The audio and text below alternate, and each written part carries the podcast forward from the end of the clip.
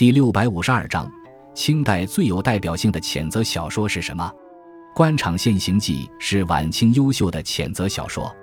作者李宝嘉（一八六七至一九零六年），著名小说家，字伯元，号宝凯，别号南亭亭长，江苏武进人。这部小说刻画了形形色色的官僚人物，将他们不择手段谋求升官发财的丑态揭露得淋漓尽致。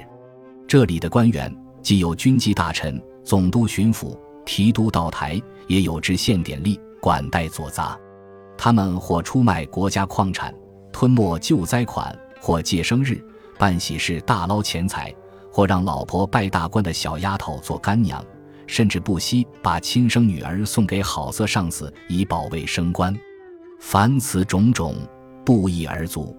《官场现形记》揭露了官场的种种罪恶，触及了近代社会的深层矛盾。集中暴露了封建社会崩溃时期官僚机构的腐朽与没落，惟妙惟肖地刻画了官员们的龌龊卑鄙、昏聩糊涂、腐败堕落，堪称封建末世官场的百丑图。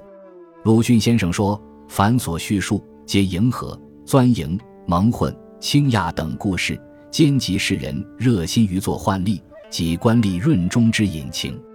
官场现形记》是清末谴责小说中最早的。也是最有代表性的一部。